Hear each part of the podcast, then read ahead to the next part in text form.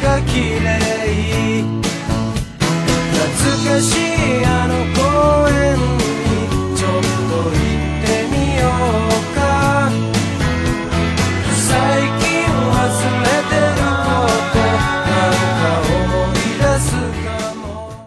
嘿、你们好，这里是第三期节目，我是老崔。实际上，这是我们能力有限电台开播的第一期节目。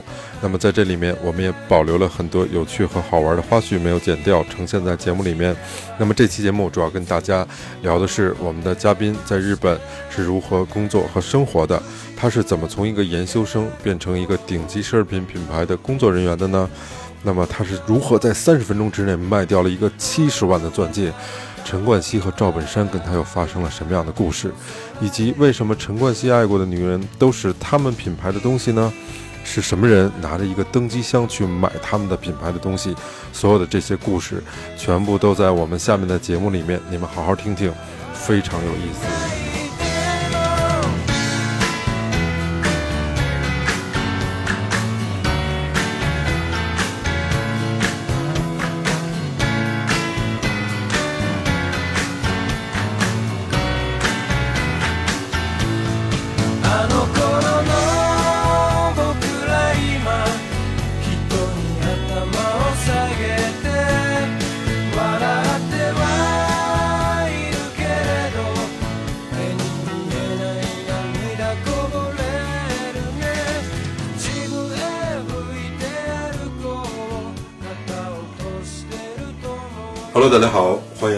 收听能力有限电台，我是老崔。我是范范，哎，今天对我们来说是一个比较有意义的日子。哎，范范，今天是几月几号？今天是三月七号，三月七号。然后今天请来了一位嘉宾来跟大家打个招呼。Hello，大家好，我是大碗。那我们今天请大碗来干嘛来了？请大碗聊聊他在日本的经历，还有因为你给我介绍大碗的时候，嗯你说的比较含糊一点，说他在日本做过研习生，然后又去做过奢侈品的导购，嗯然后又现在又去做导游，这个经历对我来说还蛮迷幻的，嗯，哦，所以可以聊聊，就充满好大碗奇。。你在日本是做研习生还是叫研修生？呃，准确说就是研修生，什么叫研修生啊？是羞羞的那种。就是说白了就是廉价劳动力，哦中国派过去的廉价劳动力。嗯，哪年去的呀？是我二十岁的时候，零四年，对啊，暴露年龄了，那现在不才十八吗？暴露年龄了。我们都是逆生长。在那会儿主要是在日本的什么地方？呃，我在东京，在东京是吗？对。但是你呃为什么会选择去日本去做这个？就觉得那个时候比较年轻嘛，然后觉得能出去，嗯，因为哪儿也没去过嘛，然后能直接出国，觉得挺有意思的，然后能去到日本，然后就想自己就当免费旅游。那是什么机会？就是就一般人大家可能不知道这个怎么去日本去做研究生吗。对对对，因为这个北京有一个中日对外友好协会，然后每年会组织就是日本和中国这样，呃，叫人力上的这个交换互换，然后叫人才交流，其实就是过去打工，嗯那你当时学日语的，呃，自学。走之前突袭，自己突突袭了一下，自己自学的。那还挺棒的。对我有个朋友学了好长时间，也就三级吧，好像说。我没有考级，但当时大概学了可能七八个月那样，就每天都在自己背那些从假名，日本那些假名，然后开始背，然后看数学语法，然后也上了一些课。嗯，我从小比较独立，其实家里 独立呢？你能不能正经聊天儿？好嘞。你是不是想最后切进去就是我我逼逼？这怎么到时候怎么剪啊？这不用剪，他老是说原音呈现。嗯，啊，你这样的话，那就没法聊了，咱们。咱跟你说独立的问题吧。对，就是从小比较要强，然后比较独立，说白了就是不听话。对，然后也不爱学习。你在日本研究生干什么呀？呃，主要就是在这个洗染协会下面有一个会社，就是咱们这边类似于现在的福奈特这种干洗店，然后日本它有一个关东洗染协会组合，然后会有很多的他们的会社的老板，然后到这边会选一些人过去，然后其实就在会社里就是打工，比如说会有衬衫，衬衫的熨烫，男孩儿可能会到这个洗叫白活，洗白活就是床单儿，酒店的哦床单、这种。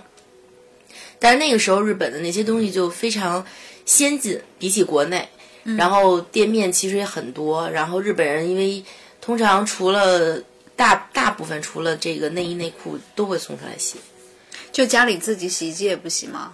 是很就很少，帽衫都不洗吗？对，都会送出来，因为日本人每天他是要穿换不同的衣服，就是对别人也表示尊重。尊重如果有一天你穿着相同的衣服，然后你两天穿一样的衣服，不用去说，大家都大家一定会知道你没回家。对夜不归宿，对，尤其是女生。对，所以他们送过来有很多东西都是送到干洗店去洗，甚至内裤都有人送到。哎，那你在就是这样工作一年，是不是觉得也挺无聊的？对，开始还比较兴奋，后来觉得挺无聊的。但是现在想想，那个时候二十岁的时候，然后就是初生牛犊不怕虎，然后就自己随便学点日语就敢出去那么那么去闯，挺厉害的。然后哪怕有的时候用单词，然后蹦单词那样去沟通，嗯那也是挺厉害。那你喜欢日本吗？喜欢。喜欢啊。对，其实日本给我印象特别好，因为干净，然后都非常有礼貌。嗯，嗯，那你们去去做研究生一共有多少人？都都是中国人吗？对他每年都有这样人才交流，因为那个时候我父亲是在嗯普兰德这边的那个普兰德的洗染公司，也是洗染的。对对，就是叫普兰德嘛。最早咱们这边西染比较大的一普兰德是国内的还是日本的？普兰德应该是国内吧，我还真没有注意过这个。只不过这个它算这个什么二商集团，还是咱们这边就非常大那首旅旗下的一个分支。然后每年这样人才交流，其实除了洗展会，还有很多别的过去，嗯，像做一些瑜伽工，对，我瑜伽工是什么？么样？我我上次在节目里面看到过，就是也有这个中国人去那边做那个研究生，他们是做那个鱼的鱼包装，哦，就把那个海鲜从那个海里打上来之后，然后分装，然后再再再这个发到全世界各地，他是干这个事儿。然后我看那个女的是干了三年，她是一个东北人，嗯，等于说她目的特简单，她跟大碗这个目的不太一样。大碗这应该是有点半工半学加上玩儿的这个情况，对。他是就到那儿就就为挣钱。其实研究生真正意义上来说，就是应该半工半读，就半工半半半学这样的。但我们当时到那边的话，先有一个月是封闭式的学习，就是让你学日语啊等等这些，都是学这些。然后考核会给你考试分 A、B、C 班这样，然后你结业之后会给你一个语言的结业证就考语言。啊 A B C 班，对，就是你在国内你要先先学，那你不知道怎么跟客人交流呀？你们不用你要生，活呀，在那边要生存。你们你们需要跟客人交流吗？要啊。我们其实对很少，就是因为不会让我们在那个店的前台。日本其实很多那个时候，他的洗衣店其实就是现在这样，前店后厂，前面是店，会有客人过来，然后到后面深一点的地方就是工厂种对工厂，很简单的加工厂。我之前其实偷有出去偷着打工，但我们的那个研修研究生的身份是禁止这样的。就打黑工呗，就是。对，说白了就是打黑工。我当时觉得下了班没有意思嘛，然后就去麦当劳啊，然后那些超市 Seven Eleven 我会去问，然后都都说不可以，就是我有那个身份证嘛，一看这是研修的这个说不可以，然后那个时候就就碰嘛，看到中国的那个就是料理店，然后就进去，然后一下就特别感情。我看人那节目里边的研究生都特别累，你怎么还有功夫在打工啊？就一开始去那儿，一开始没有那么忙嘛，他也分淡季旺季。嗯。然后我觉得挺无聊的，因为刚到那儿哪儿也不认识嘛，然后就就自己想的那多挣点钱，然后多去几次迪士尼，多买回点东西，嗯，然后就去了。因为我们那个时候每个月其实我忘记具体的是几万日元，给的特别少，就是日本正常的那种呃单位的人可能是他们的也就三分之一或者四分之一的那种价格，所以叫廉价劳动力。那那会儿大概一个月能挣多少钱？人民币能合到八八千多，真不多。八九千。那也还行。二零零四年，你跟那边有什么日本朋友吗？有啊，现在都有联系。嗯，在那边其实就是我叫他姨嘛，在他那家店里，他是中国料理店，他有很多，因为开了很多年，有很多的固定的客人过来，然后有做律师的，然后也有日本的叫就法官吧，法法法院部门的，然后有普通的那种工人，然后有有运动员，有很多人是他的这种老客人，然后我就会经常跟他们聊天，嗯，啊，经经常聊天儿，然后就有的时候这语言就进步的挺快的。那说明你性格还挺开朗。要是我，我搁哪儿都聊不了。大家都觉得我那时候很小，因为有很也确实小啊。对，就就觉得我很小，然后就很有意思，然后就会聊嘛，聊了中国的东西或怎么样。我那时候就觉得学日语这是一个很好的一个提高的方式。那你现在日语丢了吗？丢了，一句不会了。简单的还还可以，但深的在说的时候嘴瓢了。嗯，其实我我二十多岁也想走走走出去，但是没走出去，走回来了，你不是走到北京来了？没走那么远呀。其实应该是走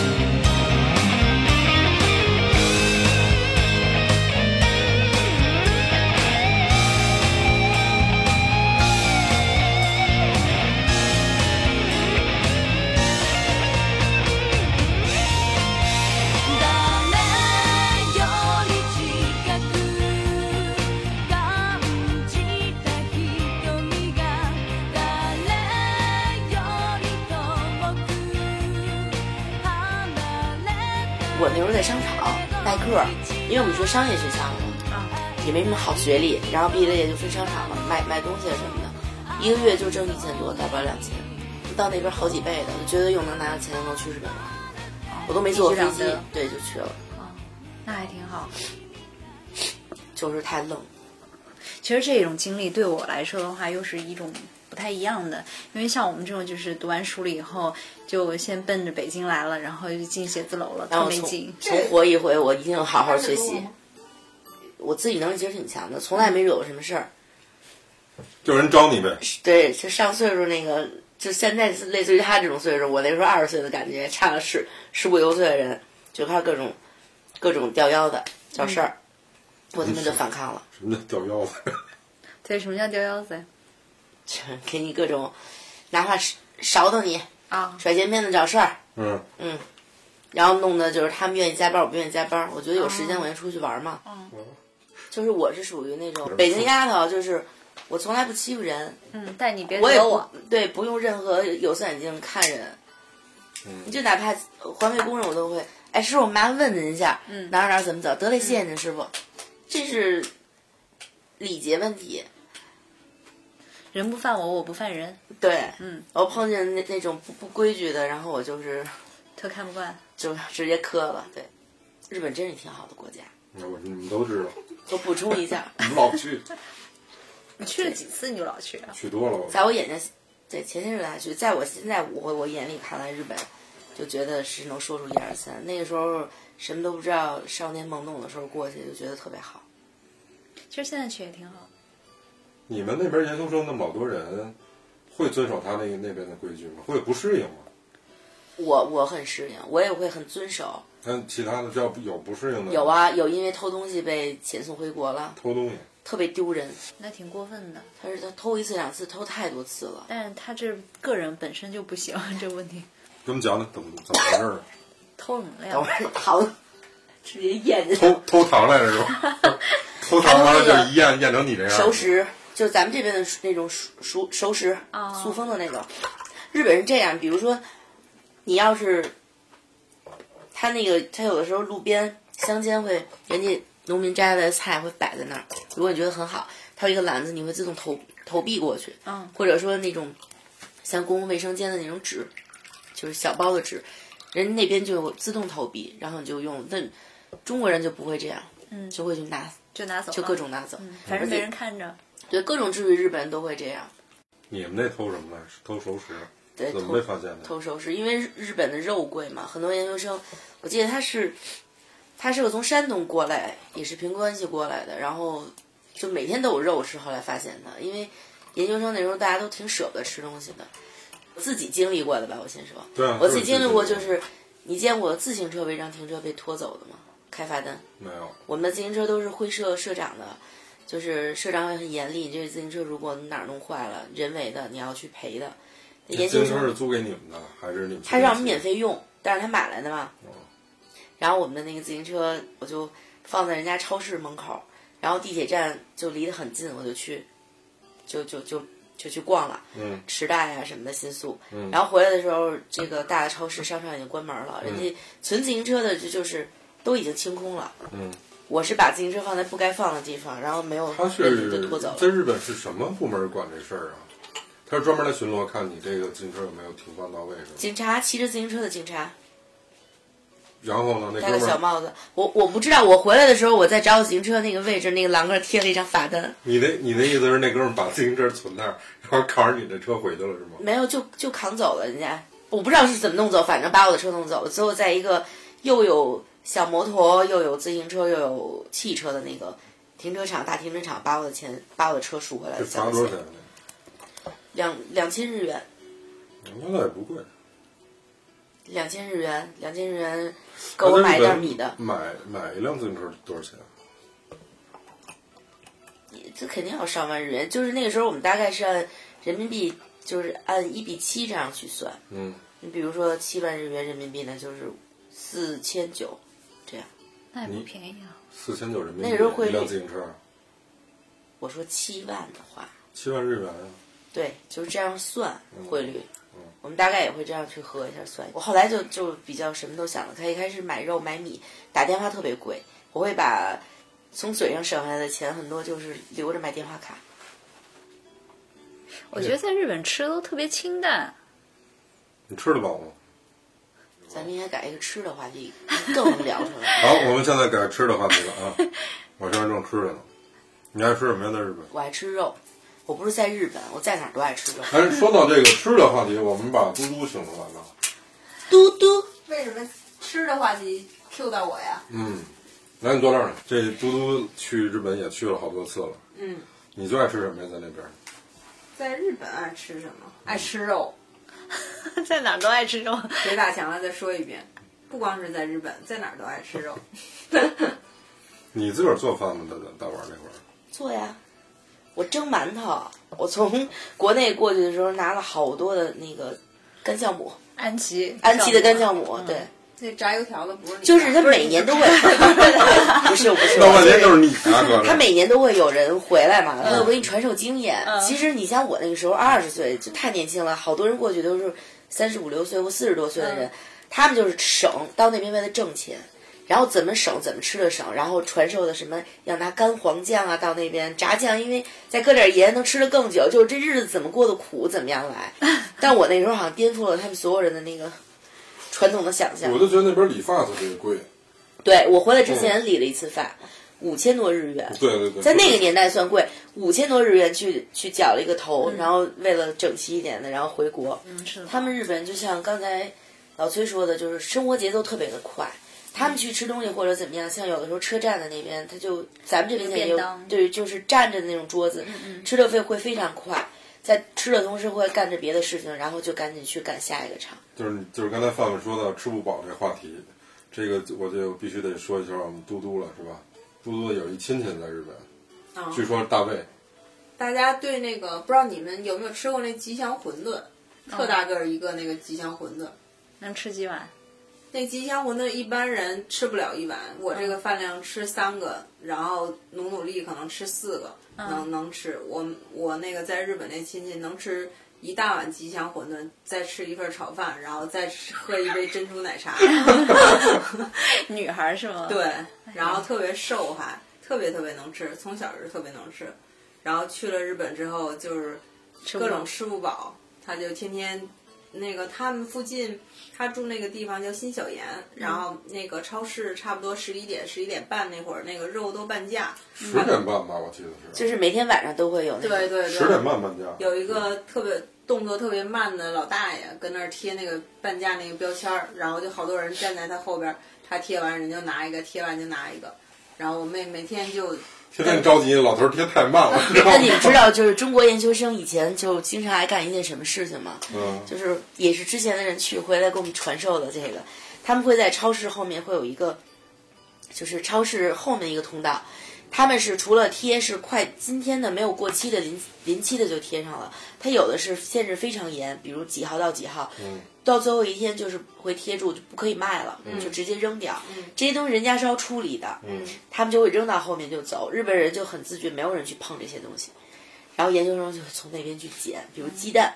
那鸡蛋在他们眼里没有什么过不过期、过保质期，不坏嘛，就会牛奶很多东西捡走，就够可能他还是觉得一周口的饭。口味不太好了，是吧？最后那个超市就是最后他也报警嘛，因为扔的东西都都没有了，因为他有定力他有人会清理的，人家是就像麦当劳到日子人就这个垃圾分类或者。比如说这周一到周几只能哪天去扔电视这种大件的东西放在门口，谁来收要收这个清理费，我要你要扔这个垃圾你还要付钱，但是他们放在那边二手的家具，人家付了钱了，结果东西没有了，然后就是被研究生给捡走了，比如电视，嗯，洗衣机、啊电视都小洗衣机，对，小录音机这些都给捡走了。他会觉得，哎，别他那个屋里的，他能用就给捡走。可是那东西是是回收的吃了吗？还是说那口感不新鲜了，我估计是吧？就是超市会控制，对他觉得今天到这个日期，这个咱们那个赏味期限就就截止。我得范范你，你你是没在日本买过那十点半以后超市里面那个东西没有。它那个其实就是我们这边儿在这种高超里面卖那些肉啊什么的，嗯比如都喂好了的牛排，他基本在十点半以后就全贴上半各种刀工的肉，各种做法的肉，各种部位的肉，牛奶、对，鸡蛋都会有。没有，好像没逛，我没逛超市。嗯你你妹妹是不是老吃那个？是就是去那儿之后迅速的长了十斤，因为每天晚上十点半之后吃肉，因为肉都半价嘛，他就可了劲儿的吃肉，长了好多肉。但是我跟他在那边住，我发现日本那水果特好吃，草莓呀、什么的特别甜，比咱们国内的不知道是为什么，比国内那味儿好像我觉得是水质好吧？对日日本的水是直饮水，对对就直接就接出来可以喝。就它整个那个水质比中国水质可能要好，所以它的那个长的那水果也好吃啊。大碗回来之后做了一个这个高端奢侈品的一个销售的工作，是吧？对，卡地亚。我们当时学还得学法语那几个单词，拉涅。伦总教我们就是这样，是这个样子。你看着我的嘴型，拉涅。就我们那个香港的那个，嗯，就老让我们这样。然后那是那是法语卡地亚的意思。不是，就其中一个系列。哎，卡地拉亚在法东，拉不叫拉东纳，就是我们一般跟客人说，比如说蓝气球叫 balloon blue，嗯，巴拉就大家能明白，或者说 那哎，这个 blue 不是就是英语的翻译吗？蓝气球嘛。对，我们一般跟客人就是说。但说的英语但人家你看，你看我们俩不在一拼位，但但我们那个香港的那个人是在卡地亚总公司被借调过来的，他是经常去法国培训，他英语特别好。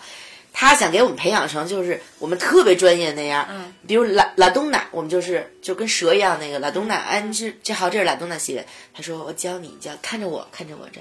拉东尼亚，他说 拉东尼亚。拉东尼亚。就就优雅，就是因为法国人就是优雅，对优雅。皇家皇室，我所以让我们走路我也不能带风，这我得给你们演。你走路还带风。他那天问我，我们是挺可乐的，因为他知道我这人是一，我操，恨不得和糙男孩一样的一人。我在卡地亚的时候，你反正你也站停了。假如我现在站着，不能靠柜台，在那站着，你想象比我要卡掉一边一个，就留三分之一这宽度的人，嗯，梳着头发，化着全妆，带着一个丝巾，背着包，穿着高跟鞋，穿着西服，微笑着看着你进来。你好，欢迎来卡地亚，声音还比着甜美。你好，欢迎来卡地亚，然后你就转打一个招呼，我就会随时关注着你。然后破冰开始怎么样沟通？破冰就是你懂吗？你们做销售你懂吗？如何破冰？我知道。我们要培训好久这个如何破冰，你们对这种客户怎么破冰啊？各种我们角色扮演，就是同事之间会难为他，怎如何破冰？嗯，那你你比如说你跟范范，你们俩他是来逛店的，你好，欢迎来凯迪亚。我随便看看。对，我会给你一些时间。对，有的同事就是这样，心里可能千万遍我操你妈就过去了，但是我还得说好，那你有什么需要随时喊我。但是那你说这种，其实我经常就是这样。我、嗯，我从来不会黏着客人。对，因为有时候其实客人特别目标很明确，他知道自己要什么，然后或者他你应该搞培训去。对说的真好，我就是因为我自身体会，我觉得有人老跟着我会特别别扭对，扭，特别？别扭。其实我本来就是想自己，也许我没目标，然后我看一圈相中这个了，我可能会问你了。对但是你非得跟着我后面，因为尤其是那个那个奢侈品专柜的都特端庄，你知道吗？甚至比你穿的更端庄。有时候你拉拉他进去了，然后他跟在你后面，请问有什么需要啊？然后就那个劲儿，然后一看，然后靠，不想说话了，随便逛逛。嗯，就这样，真的就是挺好的，感觉你不录了，你行不行啊你？你卡地亚吗？给他 pass 掉了，太他妈气人了！我这 鼻子刚才实在，真是，你说我们俩这刚聊上，然后他不录了我们就有形有色的，真是。然后第一期就给我 pass 了。你就是 pass，你被 P 掉了了是吗？问我是吧？哦，卡地亚，卡地亚哪国的呀？我能跟您说，你好，他的人来源于法国，遥远的法国。哥，我录着呢，一直录着呢。。我去，你能不能不要这样？一直录着大王 再问你一个问题，他们就说那个奢侈品的那个专柜，其实它会有专门的就是陈列师嘛，他会把设计出路线来，然后这个路线实际上是你进店这个行走路线，然后他其实这一圈恨不得你买了所有东西。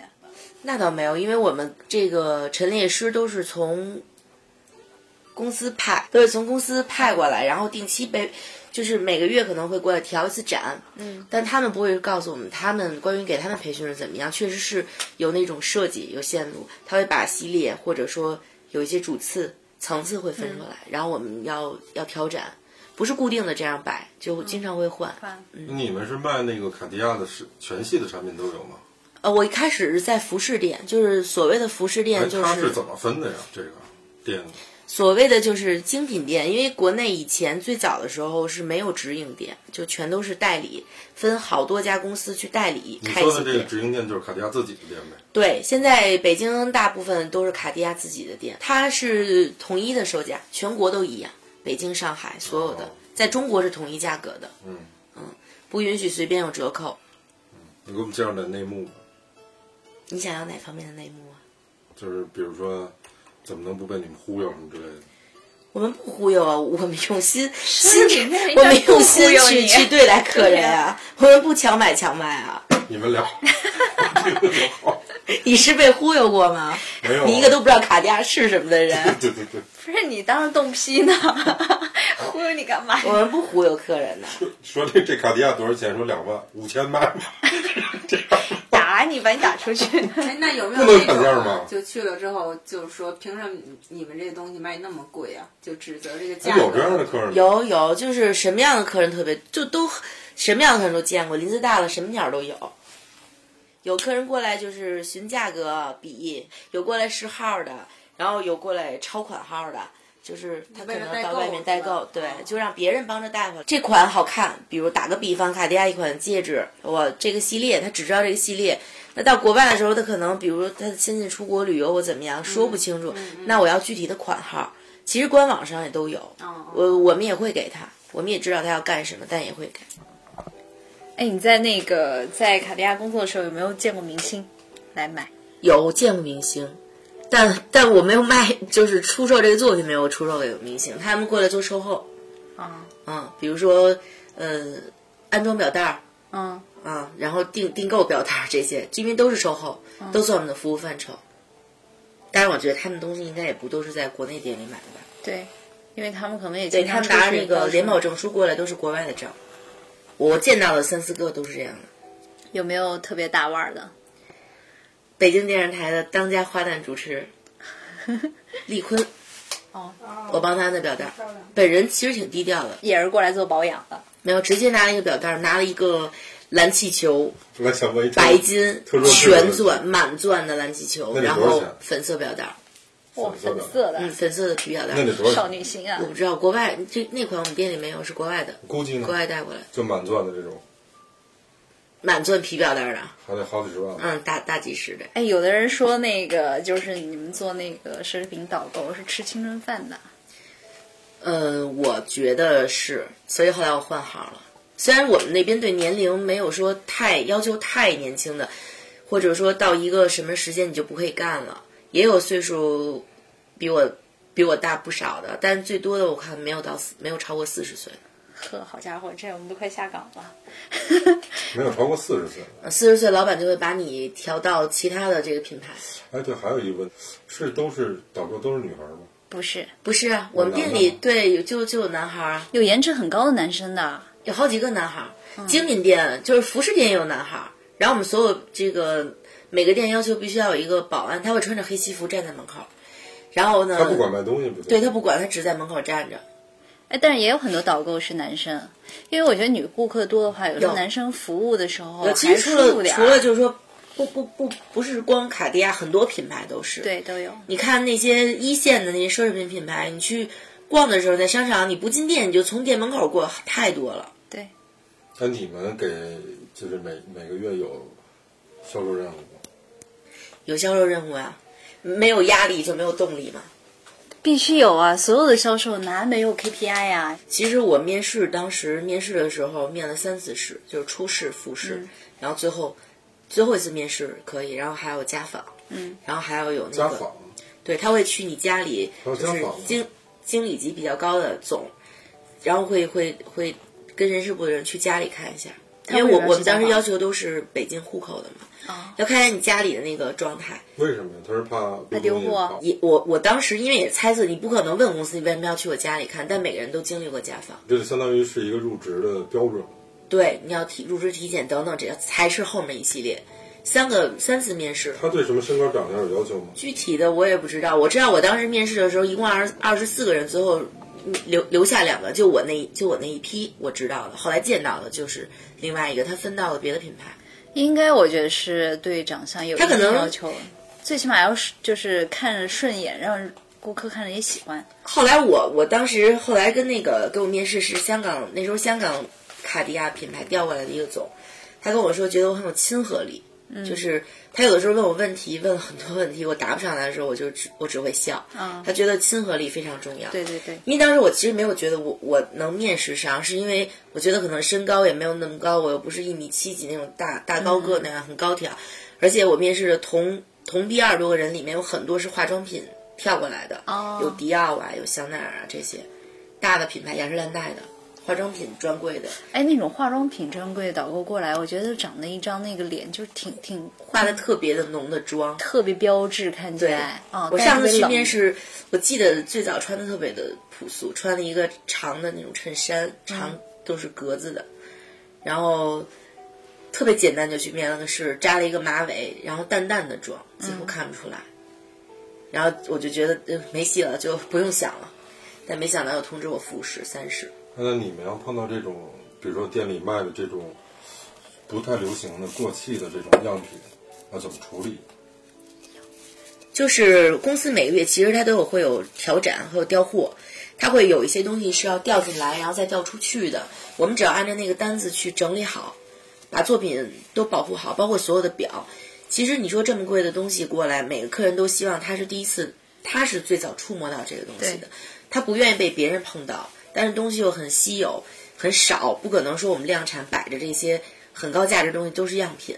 所以每个东西数量可能有些东西就是一只一一款就一只，对，所以我们就会来的时候，我们都要要求不可以肉直接碰到这个，都是戴着手套要戴着手套，然后包括表过来，它都有本身的口袋有膜这些，我们要把签儿都要弄好，然后把所有的表包上表膜，包括皮表带儿，你们可能看不出来，细看才能看出来，是那种那个表膜其实挺贵的，后来才知道，就是那种透透明的膜有弹力的，我们要把它搁到表上面，自己去剪一下，然后后面粘，但你又不能让客人看到这个表上上面面糊的那对有乱七八糟，嗯。很透明的，客人有的时候拿出来就是啊，这上还有膜吗？就这样，那很薄啊。对，它是有弹力有韧性。我们学这个要学好久，怎么去把这个包的好看，经常会不合格。你比如说像你们这个卖奢侈品的人，是生活也得特别奢侈。不是啊，那就是老百姓。其实，在我看来，我个人理解就是，都在商场，可能都是销售人员，就是导购。我们无非就是在别人眼里看高级导购，因为我们挣的可能多一些。那可能你比如说楼上他有卖卖鞋、卖童装这些，卖运动品牌。因为我以前干过别别的品牌的导购，那并不能说人家的工作比我们要低多少，他可能挣的就少一些，可能人家也也很辛苦，那相当于一个，我们光鲜一些。比如说对，它月薪，光鲜一些，因为你经常去那个就是那个大品牌的，他那个专柜的导购一身都是自己本品牌的衣会不会服，生活特别有落差呀？就因为你不在那个场景里面，就你每天接触的都是那个特别贵的奢侈品嘛，这些。看时间长了，我自己其实也也麻木了。我个人没有下了班，其实我还是可能不像大家听到这样，就是以北京丫头片子说话那样。我也需要正常的，就是习惯性的。我毕竟北京人说话有儿化音，很多东西。其实，在卡地亚干了也也也快三年，三就说三年的时间，我总结出来，其实运气成分其实也也很大的因素。我老说风水轮流转，你不可能你连连着几个月你都是销冠。我做过好几次销冠，我也做过就全店最后一名。心里你要调整你自己的这种落差，下个月的任务领领过来，你要怎么样？那这个客人过来的时候，其实他如果带着购买的这种欲望，或者他可能是觉得我心里犹豫，但是呃有想买的想法，这种可能成交你机会要大很多。有的客人跟你聊得非常好，甚至有的时候他就在楼上上班，他经常会下来试一试啊，就看到了跟你打招呼，他可能你在这上班多多久他都不会买。对，嗯哎，你们在这过程中有没有碰到那种过来跟你们砍价的？有，但我们会告诉客人不，呃，告诉客人这个东西是没有办你法碰到过这样的，的人多吗？过来跟你们砍价的？不是很多，就问能便宜不？哦，或者就说为什么要带口音呢？那山南海北很多客人，其实内蒙的客人不会您好，没有那么客气。啥牌子这是？尤其是以前我会在我我在王王府井一家店里待过。对，我在王府井一家店待过，那家店就是你想王府井的客流特别大，那步行街上、有很多人进去看红地毯，他会笑的。商场里面觉得，哟，地毯哎，进去踩踩怎么样？然后一圈小帽，就旅游团那个小黄帽，我们叫小帽。把把我们的这个柜台就围满了，那个圈儿圈儿的那种表柜，然后就趴在那儿数，个十百千万十万百万呀啊，就这样各种各种表情，就觉得特别惊讶。然后就问你们什么牌这子？真的吗？什啥么牌子呀？啥牌子？这是 干啥那么贵啊尤其是一下雨呀、一下雪等等，就是暴雨，有的时候阵雨，大家会躲雨嘛。嗯我们又在商场一进门最显眼的那个那个位置，那样哎，那他们要是问你这什么牌子，你怎么说呀？会告诉他。就是用那种不，我我会直接说，法国口语。我们说这是法国品牌，嗯然后再问我们说这是卡地亚，就是对对客人，就是他可能就觉得特别有意思，然后你觉得这人可能太搞笑了，但是我们也要告诉他嘛。嗯，就品憋着笑。告诉他呗。不会，应该。不会不，我就直接告诉他法国法国品牌，我们不能说大白话，其实心里头面就是一法国牌子，嗯我们就是法国品牌，北京话在那边不能体现。嗯，我们是要学习，我是脱岗学了一个月，嗯然后才正式的上岗，然后实习三个月，三个月之后才能接触去触碰那个作品。就所有的，其实大家知道，手表也好啊，包也好，这些首饰其实就是货嘛。咱们哎，卖货的，其实我们管那个叫做作品，哦，高大上一点。算你们的行话。对，也是对这这种真的是一种敬，就尊重。我们这从来不可以说货，嗯嗯，卖什么不卖货就是，嗯，对，而且我们是比较忌讳去说同同一同样的那种别的品牌的那种名字。卡地亚主要卖什么？卖珠宝是吗？卡地亚的珠宝是最最早珠宝比较有名那天我。听一个那个做手表的一哥们儿说，他说卡地亚的表还做的不错，你别看它是对我我们在那边的时候，就是大家会说，哎，这是这是世界十大名表嘛？其实那些杂志上给出世界十大名表根本就不准确。最早的时候，就是有一个记者他会去写一些文章，他就会按照这个排，可能他写的被大家慢慢流传为就是世界十大名表，他会涉及到一些品牌，十个品牌的表，还有很多客人会带着劳力士、金捞嘛，嗯，到我们那边各种敲啊、弄啊、拍啊、让我们试我们的表。你知道我这啥牌子吗？然后我们就一笑，微微一笑。你你要对人家表示非常的友好，但你不可以从，其实你明知道这个牌子叫劳力士，你不可以说，然后还得说咋啥都不知道 还卖这个呢？捞这是金捞，叭叭叭还得拍。我当时还得，我的脑袋还在想啊，我操，是不是《古惑仔》下一幕要出来了？再拍两下表盘会弹开。那你怎么接下茬儿啊？然后我就会说啊，确实挺漂亮的，不好意思，我不太认识这个品牌。太装了。对，因为我们不可以，我们我我们有高清为探头有录像，是说出来是别的品牌啊？就是要避免，就是品牌规定嘛，我们要培训很久，很多很多碎的，特别特别碎的那哎，那这个顾客就没有问一些就让你们就是直接笑出来的，或者是憋不住的这种问题吗？也没有，就见怪不怪了。他他总不会说把戒指当成耳环这样，啊，就就习就习惯了，什么样的客人都有。然后有的时候在你这儿试两个小时，最后也没有买。然后也有说进来点单，可能三十分钟就成交了一笔比较大的单，嗯嗯嗯，几十万的。三十分钟就能成大单。对，你卖的最大的单多大？呃，如果说是首饰类的话，那个钻戒，啊，大概是七十万了。七十万。对，就单笔的这个这这一这一个戒指。如果说表的话，三十九万多的那只表，什么表啊三十九万多？蓝气球，哎，蓝气球卖那么贵吗？白金链式的，带哦钻的，是是蓝气球对对对对它没那么贵。特别的多。蓝气球这个系列从一出就特别的火，因为我记得那时候二零零五年推出的现，在还挺火的呢。对，它会有有很多的款式，嗯，皮表带儿的、钢表带儿的，蓝气球还有皮表带呢。对，然后有金刚。什么叫金刚？其实咱们叫剑金。是中间那那那一段儿钢，然后中间有一段是十八 K 金。嗯嗯其实这个大家也都知道，从习大的上任之后，可能这个奢侈品行业就特别的不景气。就是在他老人家上任之前，你们那样还是卖的对我，对我，我们经历过也看到过的，就是两会期间，然后那个会有这个一个人进来，非常低调，也不起眼儿，旁边跟了一个不知道助理还是司机这样的，也不说话，就跟着，啊。然后坐在那边可以选选选，选了一些东西，然后就好，这这些都都包起来，他就走了，嗯，然后也没后面事儿都不管了。对，什么都不管了，就直接走了。嗯，然后后面就其他都是这个人就办了，包括交钱啊，怎么我们就后面有很多其他的那种手续程序嘛，大家要一起帮忙的嘛，准备后面很多的程序，哎，那个做这个奢侈品的这个销售是不是特别挣钱？拉着小箱子走了，摆满一箱子。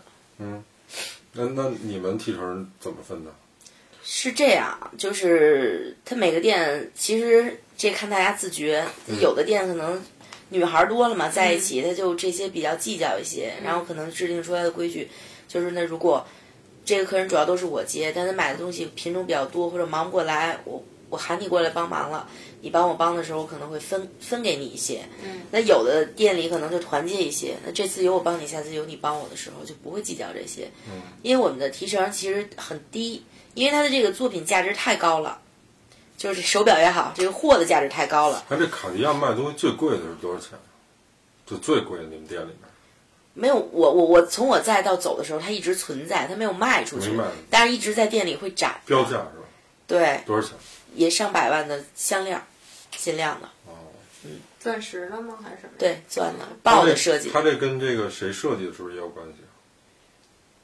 不是，它也分系列，系列它用首饰嘛，无非就是你用的钻多，钻的成色好，满钻，点点点位钻，小颗的，就是说就说白，比如你一颗戒指上面，嗯像卡地亚 Love 系列，您肯定知道对不对？Love 系列这一圈儿，它就是螺丝钉的设计嘛，在螺丝钉上面镶镶一个钻就是螺丝钉不是说真的螺丝钉，对那个造型。它造型上有一个像螺丝钉，它的那个圈儿上。Love 系列的戒指，哦，这您经了几？你要不要百度一下？小红书，听着听着，听起来这人这他妈主播真鸡巴 low，螺丝钉，你问问西哥你就知道了，西哥是谁啊？赵本山赵本山。赵本山都 Love 呀。不是？那这陈冠希现在大家点评不都说现在越来越像赵本山了？陈冠希爱过的女人、上过的女人，全都会买一个 Love 的镯子。为什么？镯子他买的是，嗯，哦，为什么？这样。真爱无敌，真爱永恒。操！哎，你们培训的时候有没有去就是培训教你们怎么去判断顾客的心理啊？对对对，都都会有，他他会教你，然后包括如何破冰。刚才咱们有聊到，哦对对对怎么样破冰，客人过来，我们现在要切入一个更好玩的话题，我觉得破冰还是挺重要的，因为嗯这个顾客太多类型了。破冰，我觉得好像除了跟这种商业最直接的嘛，商场嗯里面对面，除了这个，我觉得好多的这种这个人与人接触之间都有一个破冰，怎么去打破的，对吧？是。有时候那个进了一专柜，就是不是奢侈品吧，就是一些那个服饰品牌，嗯然后进去以后老觉得那些导购就有点阴阳怪气一样，或者是他那个语气，啊，对吧？这个专卖店会有，对，总有点让你觉得不舒服。其实你也不是说买不起，但是他一进来，然后跟你打招呼那个方式，让你就觉得特别不爽哎，。有一对，就是说这个有一些专卖店，他是怕保护嗓子嘛，为什么都说话呀？欢迎光临泽丹哦，就都是那个口吻。你也从感觉啊，直接给搂到地下，举个老北京炸酱面都知道。还真是是吧？他们是为了保护嗓子吗？中国名牌班尼路，国歌班尼路。你记得以前大卖场啊，拍着手，对啊，对对对对对，哎，弄得特吵的音乐，对然后拍着手。然后那一排店哎，现在那个就是之前我记得公主坟那块儿，对那个就是一排那店，对吧？西单，嗯然后对劲劲松这边对对也有对对，好的。然后，但是他们就觉得你还特别不友好那种感觉，尤其是你离店了，你真的是没看上什么东西，然后离店上，欢迎下次光临，然后我就觉得特别难受。对，这可能他也看这个，其实看这个导购的一个心态。嗯嗯，有的导购也是见人下菜碟儿这样。嗯，他他有的人心态就好，就不会这样。那你们怎么破冰啊？破冰看每个客人的那个情况，有的客人进来可能就是直接你跟他打招呼，他就会很友善的跟你回复。嗯，有的人直接就会过来告诉你我需要什么，就很明确的，哎，我问一下那个这边有什么什么系列，或者你帮我一下看看怎么样，这个有什么东西维修，或问一下表带儿等等，都会都会有帮我安下表带儿，从国外带回来的。那有的客人就不愿意让你打扰他，那你就默默的去干一些别的，你去关注他就好了。其实你不管你是在这边，比如说你去摆你的作品或怎么样，找一些事情干，但你的眼睛里其实主要你还是有这个客人。但是你也不要跟着他，对吧？我的习惯是不不去哦不去跟着客人，给客人一定的空间，因为我自己，你反过来的，我的想法就是，我我自己如果走在这个奢侈品店里面，我也不愿意旁边老有人跟着我、黏着我。对对对对，就我在看什么，好像后面有一个眼睛在盯着我一样。对，是这样怕样。偷东西似的感觉。对，就是给客人的那个这个感觉舒适一点儿，嗯，客人会有有需要会叫你的。哎，你有没有遇到过那种啊？就是他从别的渠道买的，就是卡地亚的东西，他拿到店里说让你们帮着识别鉴定一下。有有有有，就是因为那个时候我觉得好像代购还没有像现在这么多。那有客人可能别人送给他的，或者从、哦从外面买的带过来。其实有的东西我们一眼能看出来，但我们的品牌给我们的规定就是不允许，即使你能判断，也不允许跟客人说出这个东西你就是假的。嗯，因为客人的心里他就是他很不舒服，你不知道他不希望收到的东西是假的。嗯，所以你不刺激客人也好，怎么样也好，因为我们有专门的鉴定中心。哦，就当时立丰集团在这个这个光华路这边世贸天阶对面，它有一个立丰集团的鉴定中心。嗯，我们可以到维修中心给他名片，然后让专业的师傅帮您去看。嗯如果师傅收下您的这个作品了，那就是没问题。嗯嗯，师傅如果帮您收不了、做不了保养等等这些，那就证明你这个东西肯定是有问题的。那这样多吗？拿到呃，有的客人可能就试一下，然后他他他有的客人就自己明白，他可能来的时候自己心里也明白，就没有去。你们这还算不错呢。他们有的店，他们去什么 Burberry 这种根本都不给看。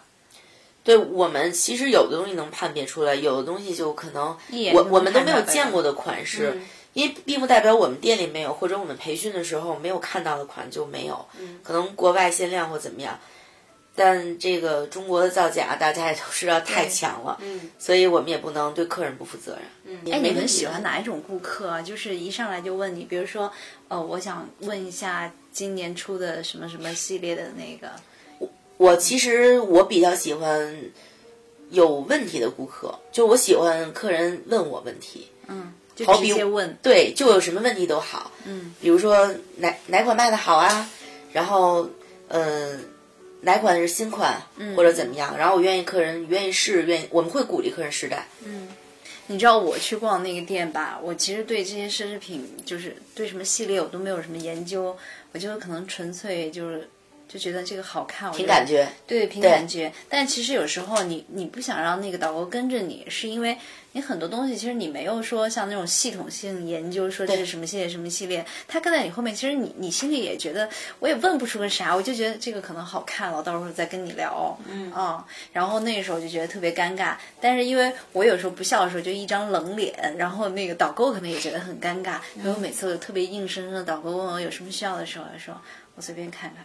但你会让，比如你看到了一个很喜欢的，比如钱钱钱包吧，嗯，然后你会要拿出来你去看一下吗？会会会在镜子前面你就拿到手里试一下或怎么样？肯定会。对，那我像我这样要遇到你这样的客人，以前也经常遇到，嗯我就会鼓励你去。比如你不好意思，我会鼓励你，就拿身您看一下。嗯，然后您看的时候，比如说像跟他同系列、感觉同风格的，我会给你多拿几天晚上让你去比较，让你去试。嗯可能你不太好意思要把这这一一片都要逛对逛掉，我会让拿到看，然后慢慢的让你感觉这个氛围好了，高兴了，就是比较舒适一点，放松一些的时候，然后我会邀请你拿几款坐在那边看，然后我我也会告诉你，呃随时愿意就是帮您，然后您有什么问题都可以。而且虽然我们是有很很大的压，就是这种压力，会有销售的压力，但也不是说每天我就跟打了鸡血一样，必须要卖掉多少多少钱。嗯啊，他有的客人其实有的人真的挺有眼缘的，嗯有的人可能跟你聊得特别好，最后不买，但是让你心里也很舒服，客人客人心里也很舒服。嗯你有的说话，你听他说话就是那种比较憨厚，嗯啊，耿耿的那种音。他买东西其实非常的那个痛快快，对，嗯但是有的时候非常不细心。这个东西你给他表膜可能都没有摘利落，他拿过来或怎么样，那天就是他在我们填后面后后续有很久的东西，你要跟他去交接，嗯你要告诉他帮他调好什么样，他手一碰就撞到柜台边儿，那个金属的链儿嘛就有毛滑。啊，我们管那个细小而甚微那种特别轻的那种叫毛滑，包括你的戒指，经常你碰东西会有毛滑，那个是可以抛光的。哦，但我其实建议，如果不管你有任何品牌的这种金饰或者 K 金类的，尽量没事儿不要抛光。当你要抛光，它要整体下去的时候，你的东西就会损耗很多。对越抛越薄是吧？当然越抛越薄，就跟你洗金饰一样，他们说都会洗掉。而且这些腕表，你看到所有的腕表，它上面金为什么只只能是十八 K 金？因为二十四 K 的金太软可能对客人说这么贵的碗东西，有的时候说你这都不是纯金的，我们就告诉客人纯金太软，达不到那个硬度。对，我问最后一个问题，嗯，最后一个问题就是你在这个过程中，在有没有受过委屈啊？就是比如说是店里面的人，我就因为这个买你们这个产品的人，基本上是非富即贵的这种人嘛，他啊有没有那种高高在上的？就是说你你他妈给我讲这干嘛？不用找你给我讲这。没有，因为客人消费其其实他还是希望得到尊重。嗯他有的人可能越越低调的人，他越不会说什么，然后去购买，不管多少钱的东西，他都会非常客气跟你就走了。有的人越是买点东西，可能他恨不得我也好，然后我同事其他人。八个人去围着他转，要那种感觉，他无非就是找这种感觉，但他不会太对，不会太刁难你，他只是希望得到一些让你们去夸赞他、称赞他。对，因为他有时候去这种店享受的是服务嘛。对，嗯，他其实他就是想觉得，可能说实话，这个东西其实在中国觉得就是奢侈品，你在国外的话，大家可能不会像中国人就这样去看待这个东西。嗯，你买一个东西，其实你在我我我看到过的，在老佛爷的 LV 店也好，或者在瑞士卡地亚那些很多的品牌，然后。这个大的表店你去买，大家对待你就你买与不买，你去沟通，你看到的是都一样的态度。嗯，那你在这个整个做的这个过程中，印象最深的是哪个顾客呀？说了一个女孩说来了，就是来了四四次，最后还是买了，第五次买了，而且我第五次没在，一般卡他他直接点着我的名字买的，那最后这业绩算你身上了吗？算我其实很少给的，因为我们千分之七的提成，因为价格太高了，二十万，你算算千分之七才给一千多块钱，对没他保底高那时候，现在人家看来八千块钱，你觉得上一个班八千块钱保底算个屁啊！是在那那一年八千，商场里八千真的那你在那个卡地亚卖的第一个东西，你还有印象吗？有印象，是一块钢表，表坦克，对，哦，特别就是方形的那个。法国对法国坦克是卡地亚非常著名的一个系列，那那个时候还没有出蓝气球，三万四千八。是个什么样的顾客买的？我当时也挺懵的，就是一个正常的一一对夫妇买的，先生买给太太的，买啊，买一个。小号的，就先生买买给太太的哦结婚周年的礼物。哦，因为那个时候我三个月我不能碰这个作品嘛，我们叫作品，你可以协助，你可以学，但你不可以自己去。碰对，看你那天就正个分寸。好正好赶上你接待，对，就是忙不过来的时候，那意思就是说，其实你也挺挺晕的，然后就卖出去了。对，其实没没用我说太多的东西，嗯，人家可能已经想好了，对，人家想好了，也之前做过一些调研，然后也也可能之前甚至试过，当时什么感觉？兴奋啊！其实当时想的，对，开单了，并不是这个东西能提到多少钱，开多少单。对，嗯。开单了，证明自己，因为我我努力去跟客人沟通了，然后证明是成功了，销售出去东西了。卖的最贵的，卖过最贵的就是之前首饰卖过戒指七十，就是七十万的价值的，大钻戒，对，钻戒就是单的那种钻戒，嗯，求婚用的。然后另外一个就是手表，当时心心里哆嗦嘛，就是快快成交没成交那会儿。当时也没有那么多的，因为他当时选了三三款，一款是四十大几的，四十四十大几万的，然后一款是都是戒指，三个钻戒选，因为成色其实款式是一样的，就是它的成色。嗯。然后一款是五十多万的，一款是七十多万的，嗯，就七十万吧，七十万零点儿，然后最后选的七十多万那个，嗯，就是当时还还还挺开心的。在你们店里边有就是卖的东西卖的最多的，就是价值一共是多少钱？就一个人到你们这儿买，买的金额最大的？那过百，过百吧？对它数量多，并不是单价的这个东西多。这哥们儿什么样儿？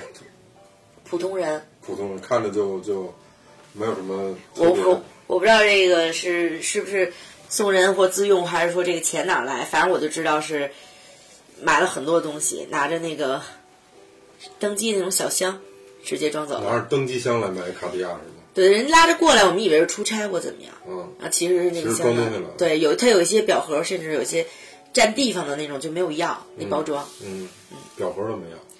对，证书要了，表盒没要，因为我们除了表盒很大嘛，这一套东西过来，然后非就很大的，他可以不要。哎，像这种，比如说我就我知道的奢侈品不多啊，像 LV、GUCCI 啊，什么像卡地亚这些，哪个奢侈品的这种保值率算比较高的？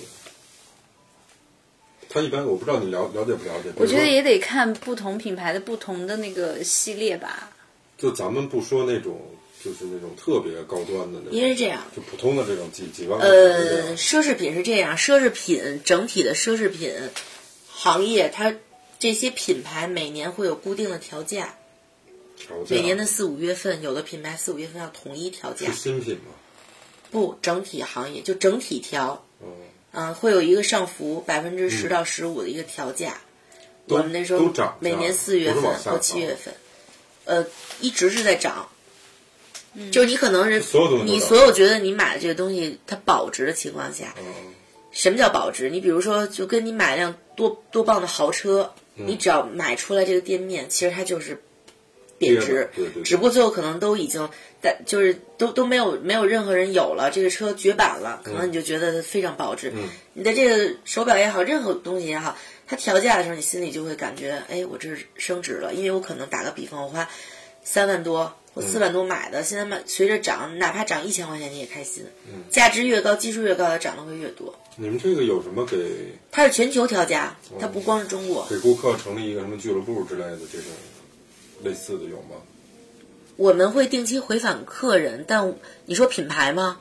对啊，就比如说给你们所有的买卡地亚的这些用户成立一个什么俱乐部啊或小组织啊，定期的聚会啊、有些活动对吧？应该会有，但品牌那边有专门跟进这个客人的大客户或怎么样这些这这些订单的这个客人信息。嗯因为有些信息我们也不可能去透露客人的那些东西。嗯，好，非常感谢大碗儿这次来接受我们的采访。那你后面的这个安排是什么呀？过些日子我可能要出国，要要继续我现在的工作。嗯，现在什么工作？我现在做领队，出境领队。哎，我去年跑欧洲比较多，然后今年也是，就是我下一站的目的地是澳洲、新西兰。好，那我就祝你顺利。好，谢谢大家今天来到能力有限电台。嗯今天是能力有限电台第一次开播，大家真的是能力有限啊！相当有限，到那个女王节了吗？现在还没呢。快了，这录节目录一宿，真的是能力有限。脸都红了。那就这样，谢谢大家，谢谢大家，嗯，拜拜。拜拜。晚安。hit the floor.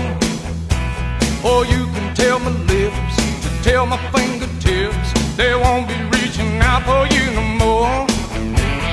Don't tell my heart,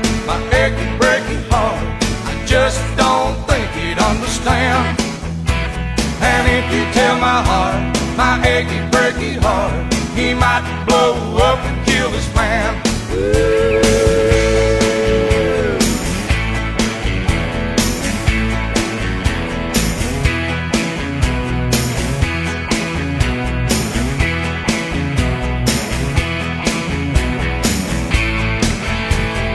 You can tell your mom I moved to Arkansas.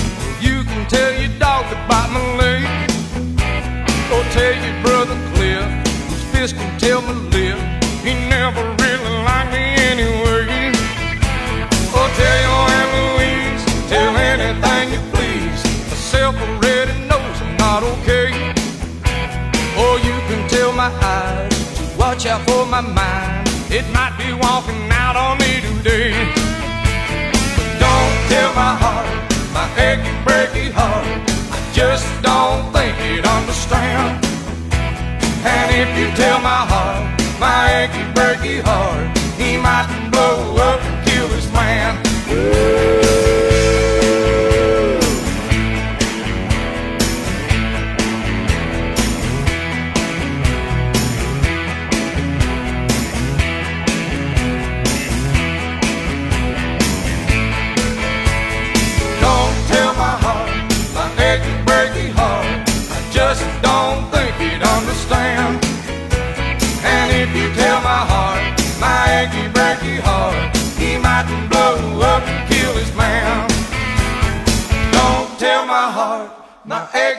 Jackie Hart. I just don't think he'd understand.